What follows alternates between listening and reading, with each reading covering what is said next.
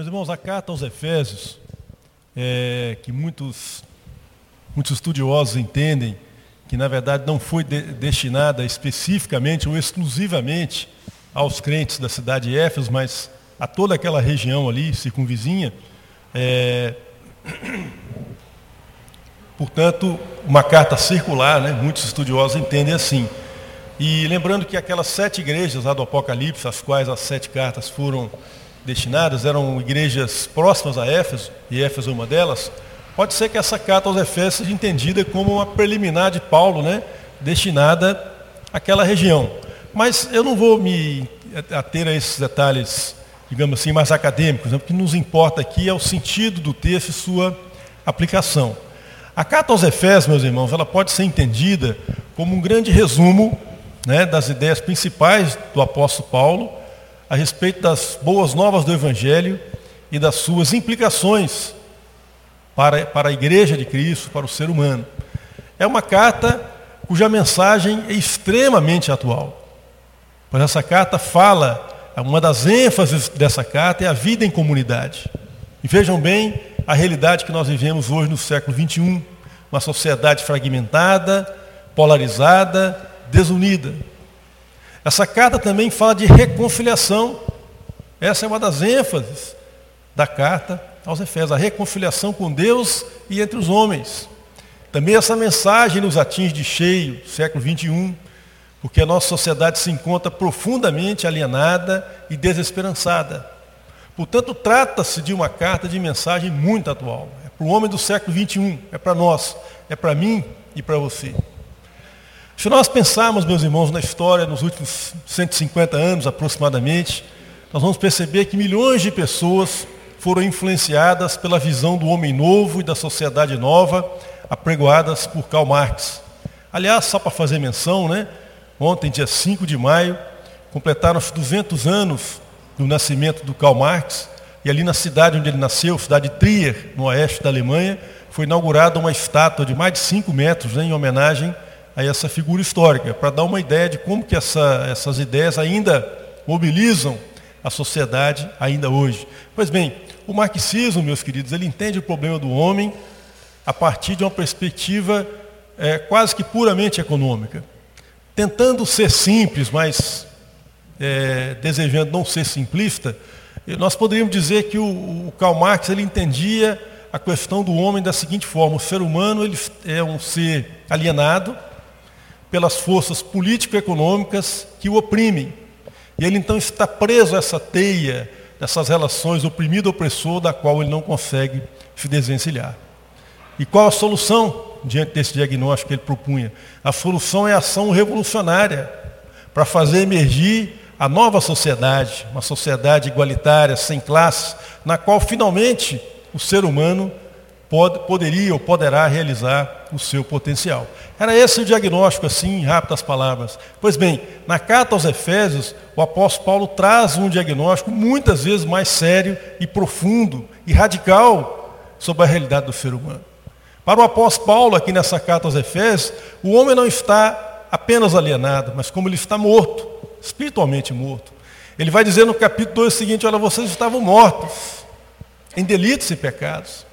E vocês viviam escravizados pelas paixões da carne que operam no interior de vocês, e vocês viviam subjugados pelo curso deste mundo, pelas pressões da sociedade que rodeava vocês, e vocês viviam também sob a opressão do príncipe das trevas, do nosso inimigo. Portanto, na visão de Paulo, amarrado por essas três forças terríveis, por esses titãs, por esses gigantes, que são as inclinações da carne, as pressões da sociedade em redor e a influência do inimigo, o ser humano está espiritualmente morto. E não há nada que ele possa fazer para mudar essa realidade. Mas não é só isso que o apóstolo Paulo diz na carta aos Efésios. Ele diz também que Deus estava na época dele, como está ainda hoje, criando homens novos e mulheres novas, capazes de viver na prática das boas obras, as quais Deus preparou para que andássemos nelas, desde a fundação do mundo, e unindo esses novos homens e essas novas mulheres numa nova comunidade, uma nova sociedade, que é a igreja de Cristo. E nessa nova comunidade, meus irmãos, na qual Deus nos inseriu, nós somos construídos em Cristo, pessoas novas, e todas as paredes de separação são removidas. O apóstolo Paulo fala que em Cristo foram demolidos os muros que afastavam judeu de gentios. Certamente o apóstolo Paulo aqui está fazendo uma menção aos muros que havia no templo de Jerusalém, porque vocês sabem que naquele, naquele templo, na época de Paulo não existia mais o templo de Salomão, né? é verdade, o templo de Salomão já havia sido destruído, mas havia um segundo templo, reconstruído por Herodes, Herodes o Grande, aquele que tentou matar Jesus Cristo quando ele era ainda um infante. O Herodes reconstruiu o templo de Salomão. Então esse segundo templo, que era uma réplica do primeiro, lá tinha também um muro que separava, de modo que os gentios só podiam chegar até uma região, uma localidade chamada Átrio Exterior, o Átrio dos gentios. Eles não podiam penetrar o santuário efetivamente. Mas o que o apóstolo Paulo diz é que Cristo acabou com isso. Ele acabou com as divisões, ele acabou com as polarizações, ele acabou com, com o preconceito, com as separações que haviam entre judeus e gentios. E eram separações terríveis. E numa de suas cartas, o apóstolo Paulo vai dizer uma, uma coisa assim mais profunda ainda. Ele diz o seguinte, olha, em Cristo não faz diferença ser judeu ou ser grego, ser servo ou ser livre, ser homem ou ser mulher, tanto faz. Porque Cristo é tudo em todos. Isso ele vai falar numa de suas cartas. Portanto, meus queridos, o diagnóstico que Paulo está fazendo aqui na carta aos Efésios é que esse novo homem e essa nova comunidade que é a igreja de Cristo são gerados exclusivamente pela ação criadora de Deus. Não é pela ação do homem. Não é por uma ação revolucionária. Não é por uma nova tecnologia, sabe? Não dá para você trocar o chip, botar um chip novo e mudar o programa da cabeça das pessoas. A nova sociedade também não emergirá dos muitos programas de combate à corrupção que tem hoje em ação no nosso país, muito necessários, gigas de passagem, mas não é de lá que virá a nova comunidade. Não emerge daí, mas é da ação do próprio Deus entre nós. Portanto, essa mensagem que o apóstolo Paulo traz na carta aos Efésios é uma mensagem muito atual. É uma mensagem para nós. E percebam, meus irmãos, que o apóstolo Paulo, ele está profundamente convencido de que essa nova comunidade, que é a igreja de Cristo, de fato traduz os propósitos maiores de Deus. Há profunda esperança, eu diria até otimismo, no tom que o apóstolo Paulo fala aqui, no tocante à sua igreja. Eu queria conferir com os irmãos alguns textos. Os irmãos estão com a carta aos Efésios abertos ainda. Olha o que ele fala no capítulo 2, meus irmãos, de sua carta os versículos 6 e 7. Ele fala assim: E juntamente com ele nos ressuscitou e nos fez assentar nos lugares celestiais em Cristo Jesus, para mostrar nos séculos vindouros a suprema riqueza de sua graça em bondade para conosco em Cristo Jesus.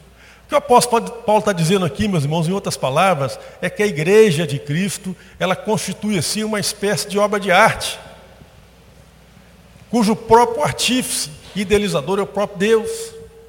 Nós éramos como pedras brutas, sem valor, mas é o toque de Cristo que nos transforma em obras de arte, em obras que vão manifestar a glória de Deus e a graça de Deus perante o mundo espiritual que nos rodeia.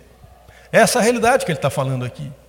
Daquilo que Deus realizou entre nós, daquilo que ele realiza ainda hoje e que por meio da igreja a graça de Deus é manifesta e é conhecida do mundo espiritual.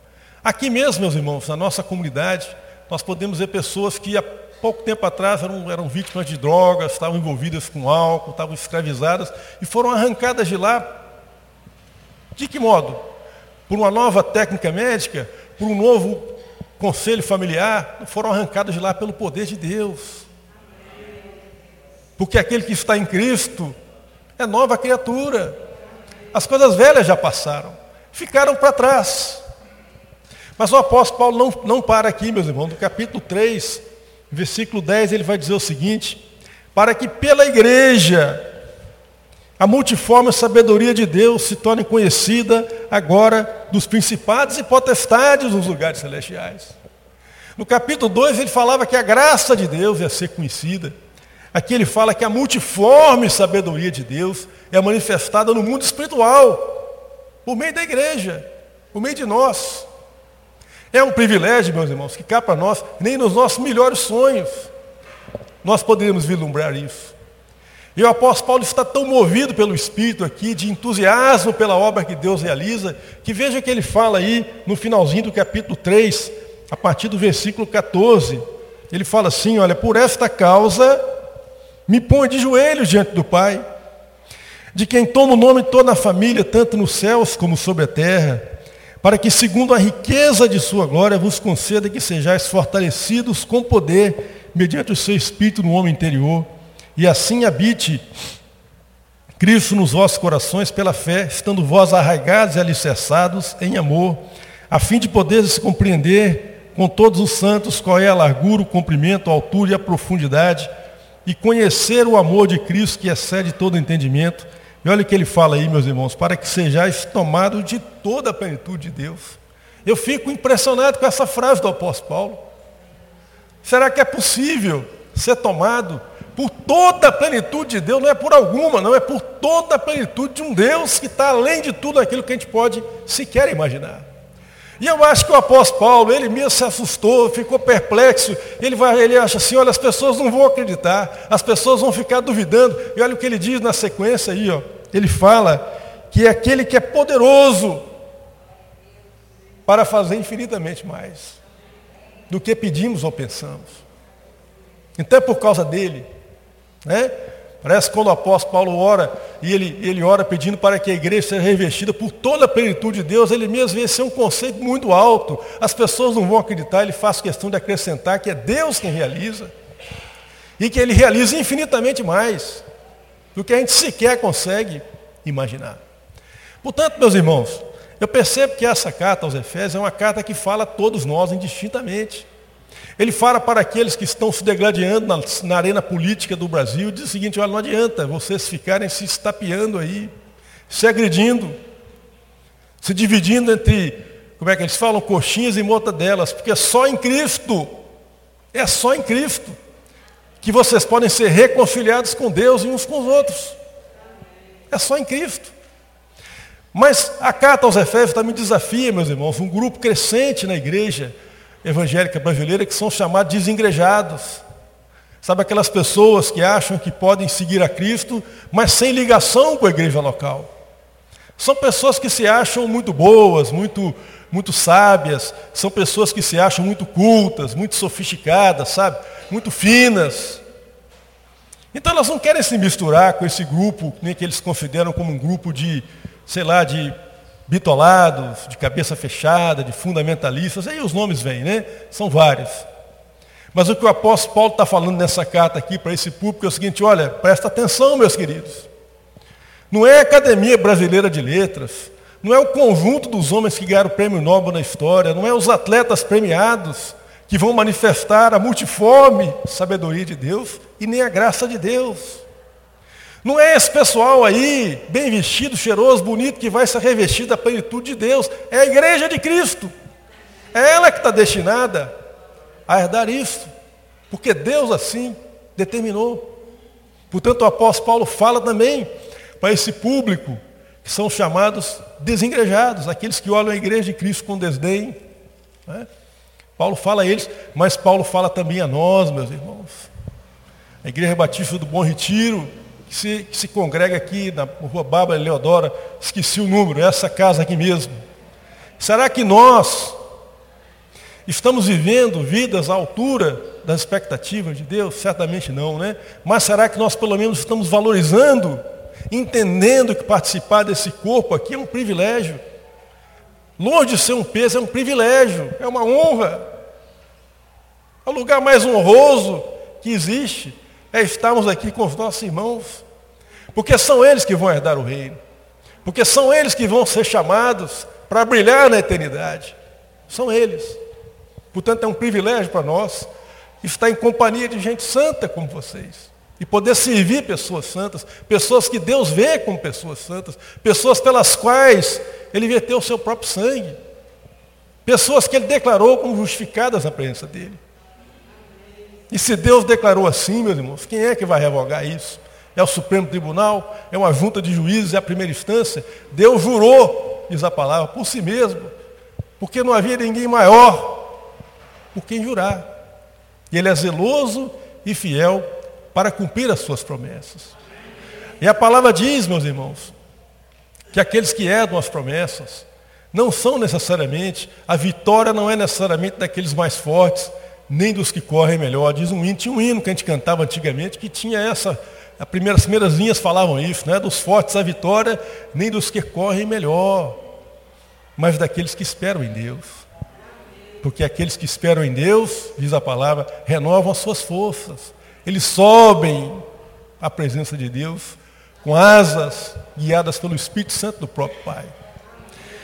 E, e dentre todas as partes, as porções dessa poderosa carta de Paulo aos Efésios nós poderíamos selecionar, eu peguei essa pequena porção aqui do capítulo 4, que a irmã leu, né? Versículos 7 a 16. O apóstolo Paulo está falando algumas coisas aqui que eu queria, em rápidas palavras, compartilhar com os irmãos, né? É claro que eu não tenho a pretensão, e nem poderia ter a pretensão de esgotar isso aqui, porque a palavra de Deus é viva, ela se renova. A gente não consegue exaurir não consegue extrair tudo. Mas cada vez que a gente lê, a gente aprende uma coisa nova, a gente percebe uma nuance, uma nuance nova do texto. Mas se nós voltarmos um pouquinho atrás no capítulo, no versículo 4, do capítulo 4, o apóstolo Paulo fala assim, ó. Inclusive cantamos aqui, né, sob condução dos irmãos da música, que há somente um corpo, um só espírito, também foste chamado numa só esperança da vossa vocação, há um só Senhor, uma só fé e um só batismo um só Deus e Pai de todos, o qual é sobre todos e age por meio de todos. Então o apóstolo Paulo transmite aqui a ideia da igreja vivendo uma unidade perfeita. Né? É isso que ele está dizendo aqui. Mas essa unidade perfeita, meus irmãos, ela existe no plano espiritual, ela foi ordenada por Deus. Mas no plano da história na qual nós estamos inseridos, nós temos que lutar por essa unidade. É isso que ele vai dizer a partir do versículo 7. Não há nenhuma novidade aí, meus irmãos.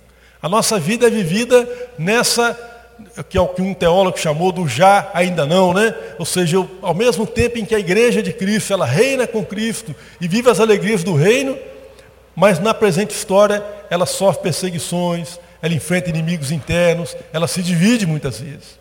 A nossa vida cristã também está assegurada em Deus. Aliás, é Cristo quem diz que ninguém pode arrebatar as minhas ovelhas da minha mão. Portanto, a nossa vida está plenamente segura em Cristo.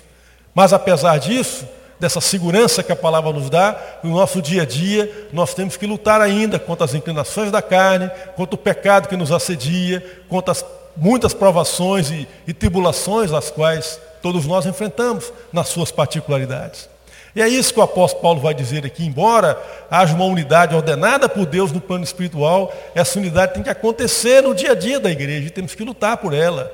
E como que essa unidade ela é, ela é trabalhada? Como Deus promove isso? Ele vai falar, a partir do versículo 7, o texto que a irmã Marilene leu, que Deus vai fazer isso por meio da diversidade de dons. Nós vivemos em unidade, mas não é uma unidade de iguais, nós somos profundamente diferentes tanto no, no que diz respeito às questões naturais, quanto no que diz respeito à dotação espiritual. E é Deus quem planejou assim. Lembra que Jesus disse que ele teria que ir, ser levado aos céus, porque se ele não fosse o Espírito Santo, não poderia vir? Ele fala isso ao seu discípulo. Então, quando Cristo é levado ao céu, ele, o Espírito Santo desce sobre a igreja e com a vinda do Espírito Santo, Deus possibilita dons espirituais para o corpo de Cristo. Ele mesmo escolheu, ele mesmo deu uns para profetas, outros para apóstolos, outros para mestres, para pastores, enfim, toda a diversidade de dons que existem na igreja de Cristo.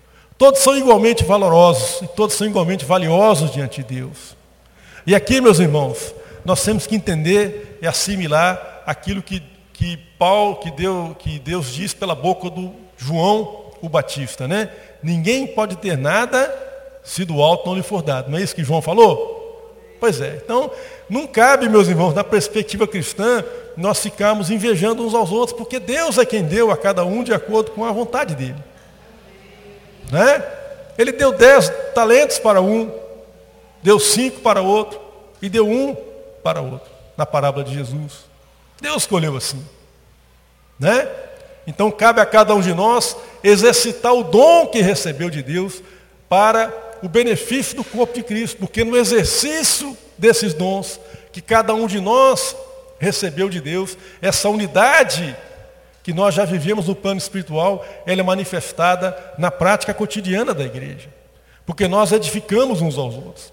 E se existe um lugar, meus irmãos, em que nós não conseguimos apenas abençoar, mas abençoamos e somos abençoados simultaneamente, esse lugar é a igreja. Porque na igreja de Cristo a gente aprende até com uma criança, um novo convertido, uma pessoa que acabou de chegar para cá. Ele é capaz de nos abençoar profundamente. Porque aqui nós estamos ligados ao corpo. Abençoamos e somos abençoados. Ministramos e somos ministrados. Porque é o Espírito Santo quem opera em nós poderosamente. Portanto, ele deu dons, tendo em vista a edificação do corpo. É isso que ele vai falar. Os dons que Deus deu não são para glorificar ninguém, muito pelo contrário. Não é para glorificar nenhum de nós, é para glorificar o próprio Deus e para promover a unidade do corpo, a maturidade do corpo.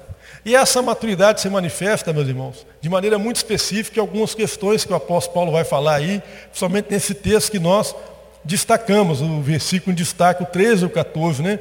Quando ele vai falar que essa, essa, esse exercício dos dons espirituais que leva à unidade, ele se manifesta em maturidade do corpo de Cristo. Né?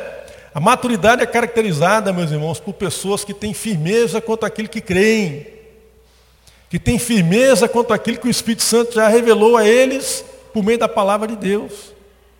E não são facilmente demovidos e arrastados e levados por novidades que acontecem e que surgem, muitas vezes até dentro do contexto da própria igreja.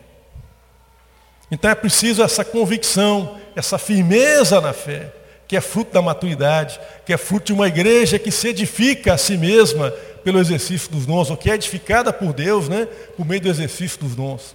E é interessante essa figura, porque mostra quão, quão grande, quão, quão maravilhosa é a graça de Deus na nossa vida, porque não só elas nos, a graça de Deus não só operou em nós para nos livrar da ira de Deus, para nos trazer para o reino de Cristo, como ela também nos convida a participar da obra que Deus realiza, na medida em que no exercício daquilo que Deus depositou na vida de cada um de nós, nós podemos influenciar e abençoar e instruir uns aos outros no corpo de Cristo. Outra característica importante, meus irmãos, além da firmeza doutrinária, é o que ele vai falar aí, ó. É, quando ele fala da questão do amor e da verdade, né? Ele fala no versículo 13, ó, mas seguindo a verdade em amor, cresçamos em tudo naquele que é o cabeça, Cristo. Meus irmãos, eu queria rapidamente, já estamos partindo para concluir essa reflexão, refletir um pouquinho sobre a questão da verdade em amor. Viver a verdade em amor é um desafio para nós. E só pode ser vivido isso na medida em que nós nos permitimos ser cheios do Espírito Santo. Porque geralmente nós temos essa tendência, ou nós somos muito zelosos da reta doutrina e da verdade, mas negligenciamos o amor. Foi o que aconteceu com essa própria igreja de Éfeso, lá na carta na, de Apocalipse, das cartas às sete igrejas. A segunda, se, não, se eu não estou enganado aqui, se a minha memória não me trai, a segunda das cartas foi escrita a Éfeso, endereçada a Éfeso. E qual foi o problema identificado na igreja de Éfeso, lá na carta das sete igrejas da Ásia, no Apocalipse? Que é uma igreja que perdeu o primeiro amor. Ela é, ela é, ela é, ela é lá no Apocalipse, ela é elogiada pela sua ortodoxia, ou seja, por sua fé verdadeira, íntegra, por sua firmeza doutrinária, mas ela é censurada porque ela perdeu o primeiro amor. E nós somos, podemos ser tentados a isso, meus irmãos. No zelo pela verdade, no zelo pela reta doutrina, a gente acabar se ferindo uns aos outros aqui dentro. Então aquela pessoa que quando vê um probleminha doutrinário, ela se enche de uma ira que ela julga ser santa para condenar o outro. Mas nós também temos a tendência de nos apegarmos ao amor e sermos também frouxos. Né? Às vezes o camarada valoriza muito o amor fraternal e deixa de exortar o irmão, de dizer a verdade para o irmão. Não, também não é isso que Deus quer. O que Deus quer é que nós sejamos capazes de viver a verdade, mas vivê-la em amor. Não usar a verdade contra o outro, mas usar a verdade para, com amor, ganhar o outro. Isso não é coisa do ser humano, irmãos. Isso não é coisa nossa, isso é coisa de Deus. Só Deus pode promover em nós a capacidade de sermos firmes pela verdade, firmes pela reta doutrina, firmes pela, pela palavra revelada, sem nos desviarmos dela, mas ao mesmo tempo ser plenos de amor, cheios de graça, de misericórdia, para com aqueles que erram, inclusive. A palavra diz que aquele que, que consegue convencer o seu irmão ganhou o seu irmão. Há galardão nisso, meus irmãos. Mas nós não vamos conseguir fazer isso simplesmente julgando a verdade na cara do outro como arma. Precisamos ser capazes de fazê-lo em amor e com amor, com palavras que edificam. Por isso ele vai dizer, no capítulo 5 dessa carta, se não estou enganado, ele vai falar assim, olha que vocês, acho que na restante do 4 me parece, ainda não no 5, mas no restante do 4 ele vai falar, olha, que não saia da palavra de, da boca de vocês nenhuma palavra torpe, nenhuma palavra que causa mágoa, nenhuma palavra que fere, mas só aquela que edifica, só aquela que produz vida, só aquela que produz restauração. Meus irmãos, é isso que Deus quer que nós vivamos aqui. Uma igreja que é edificada pelo exercício dos dons espirituais que Ele nos deu. Não precisamos ter medo disso, não. Deus deu os dons para o, para o crescimento da própria igreja, para a maturidade da própria igreja. Deus quer também que sejamos uma igreja firme na verdade, na verdade revelada, naquilo que o Espírito Santo já nos mostrou na palavra dele. Mas, sobretudo, Deus quer que nós sejamos uma igreja cheia de amor, uma igreja marcada pelo amor de Deus, um amor que contagia, que faz com que aqueles que chegam aqui, que passam a congregar aqui, percebam a diferença no trato, no olhar, no sorriso, no aperto de mão, conhecendo uns aos outros sabendo quem são, quais são os problemas uns dos outros, para que possamos intervir e ser canais de Deus para socorrer aqueles que sofrem, aqueles que padecem, às vezes até necessidades físicas. Né? às vezes a gente tem tanto em casa, né? até, às vezes até desperdiça, e deixamos de socorrer alguém que está passando necessidade do nosso lado. Às vezes se assenta conosco no mesmo banco da igreja. Meus irmãos, a carta aos Efésios é uma pérola. É uma arma poderosa de Deus na vida da sua igreja. E o meu desejo é que com essa pequena reflexão que a gente fez aqui nessa manhã, os irmãos possam ser estimulados a ler essa carta. Uma carta pequena, são seis capítulos, mas são capítulos densos. Uma mensagem forte, uma mensagem renovadora para a nossa vida como crentes e para a vida das igrejas do século XXI. Amém.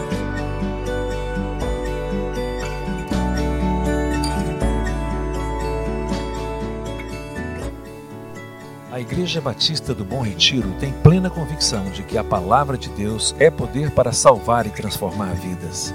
Nosso desejo é que essa mensagem tenha alcançado seu coração. Para saber mais sobre quem somos e em quem acreditamos, acesse ibbrpatinga.com.br.